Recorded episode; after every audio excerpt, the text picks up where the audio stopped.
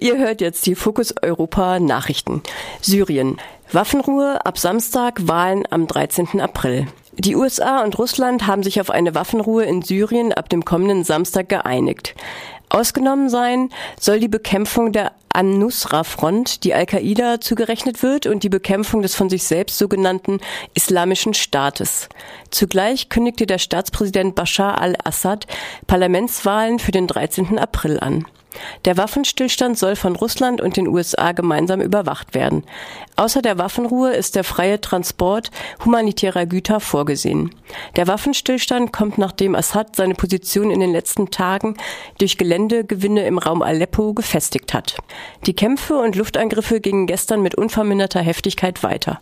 Unklar ist, welche Folge die Ausnahme der An-Nusra-Front von dem Waffenstillstand haben wird, weil die Territorien der Oppositionsgruppen nicht klar voneinander getrennt sind.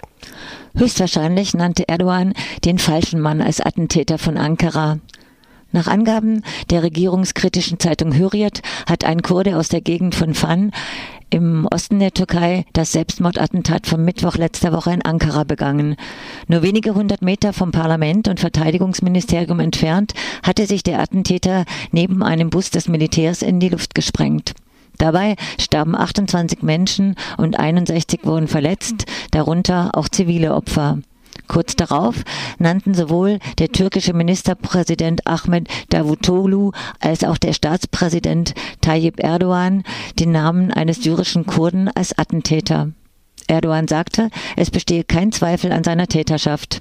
Der Attentäter sei als Flüchtling in die Türkei gekommen und über seine Fingerabdrücke identifiziert worden.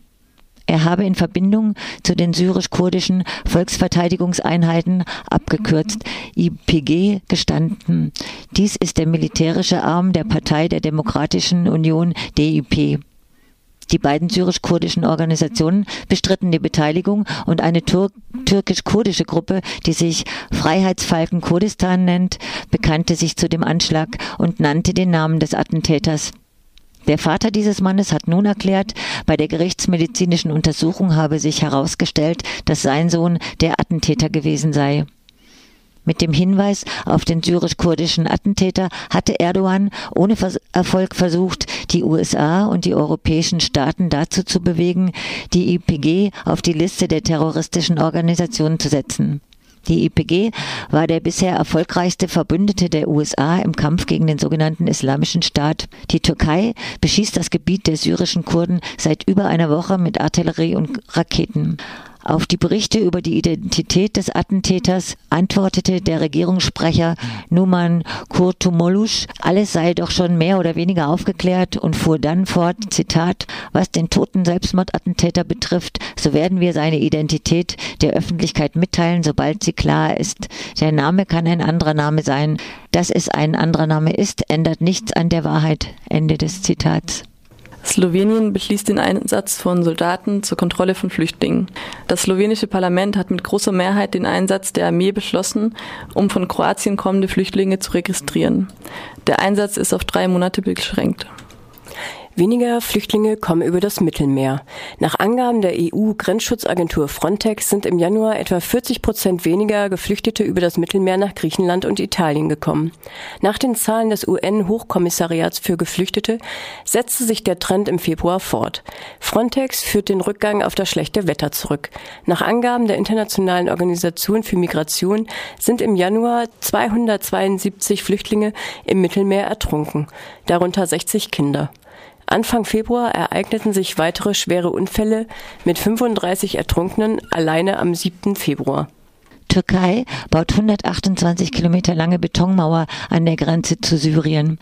Die Türkei hat mit dem Bau einer drei Meter hohen und 128 Kilometer langen Mauer aus massiven Betonblöcken entlang des östlichen Teils der Grenze zu Syrien begonnen. Die Mauer liegt nicht auf den üblichen Flüchtlingsrouten, sondern dient vermutlich der besseren Blockade des kurdischen Gebietes in Syrien. Journalist bei fremdenfeindlicher Demonstration in Mecklenburg-Vorpommern geschlagen. Nach Angaben der Polizei wurde gestern Abend ein Reporter bei einer Demonstration des Bündnisses VGIDA, der lokalen Variante von Pegida, mit der Faust ins Gesicht geschlagen. Der Angriff auf den Journalisten ereignete sich in Grevesmühlen bei Wismar. NSA noch mehr in Merkels Telefon als bisher bekannt. Nach Informationen, die auf der Plattform Wikileaks bekannt wurden, hat die amerikanische National Security Agency NSA das Handy von Angela Merkel weit umfassender abgehört als bisher bekannt. Auch Berlusconis außenpolitischer Berater Valentino Valentini war offenbar betroffen.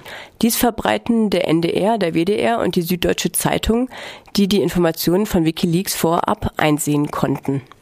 Das waren die Fokus Europa Nachrichten von Dienstag, dem 23. Februar 2016 auf Radio Dreieckland auf 102,3 Megahertz.